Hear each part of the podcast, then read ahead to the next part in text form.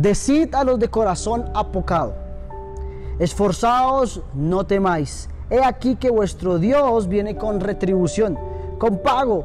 Dios mismo vendrá y os salvará. Isaías 35, 4. Hoy quiero hablar del tema Dios me salvará.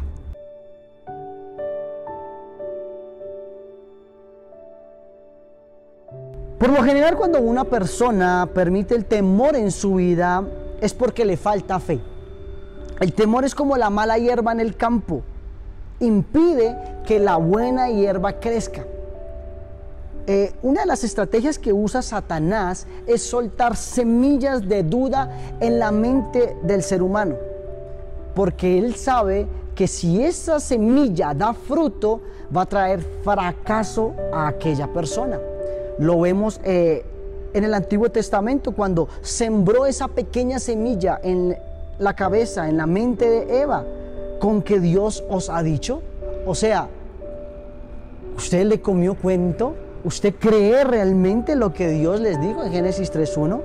Todo el problema de la primera pareja en la Biblia se originó porque ellos no obedecieron inmediatamente a la voz o al mandato que Dios había establecido. ¿Cuál era? No comer de aquel árbol de la vida.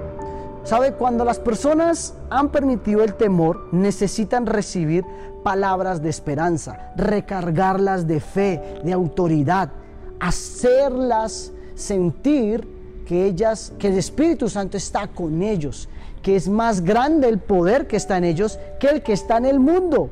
Pues deben recuperar su confianza en Dios creyendo que Dios les va a dar la victoria.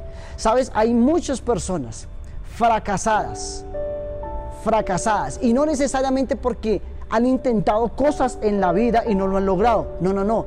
Han sido fracasadas de la mente porque han creído más en las palabras que les han sembrado. No puedes, no tienes. No tienes dinero, no tienes la capacidad, no tienes la inteligencia, eres muy grande, eres muy pequeña, eres muy gordo, eres muy flaco. Y son personas literalmente fracasadas, fracturadas, que no han podido salir adelante. Definitivamente Dios entra a través del Espíritu Santo y lo primero que tiene que restituir es el autoestima de la persona. Restituir y cambiar el no puedo por si puedes, no por palabras positivas, sino porque el Espíritu Santo trae em, victoria en la vida del ser humano. Ayer compartíamos en el, el devocional cuando alguien le da lugar al adversario en sus pensamientos, definitivamente. Empieza a creer más y este lo ata con temores, ansiedades, angustias, frustraciones y demás cosas, con un solo objetivo, tratar de robarle la visión que Dios le ha dado. Tratar de robarle la bendición que Dios le ha dado y tratar de robarle la paz y el descanso que Dios da. Por eso hoy es un buen tiempo para que juntos declaremos hoy a una sola voz lo siguiente, no temeré. Dios viene con retribución y pagó a mi vida. Amén. ¿Qué tal si oramos? Señor, te damos gracias por este tiempo, Señor. Padre, estamos confiados, seguros de que tú nos vas a salvar, Padre Celestial.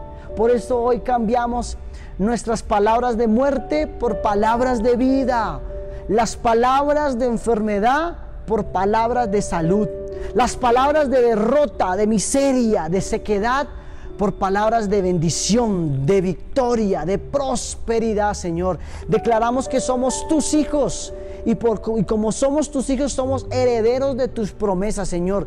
Tú tienes lo mejor para nosotros.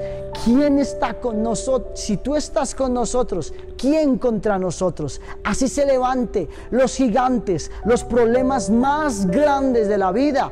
Iremos, llegaremos a puerto seguro, porque tú estarás con nosotros en el nombre poderoso de tu Hijo Jesús. Hoy lo confiamos, lo creemos, profetizamos sobre nuestra vida y la de nuestras generaciones.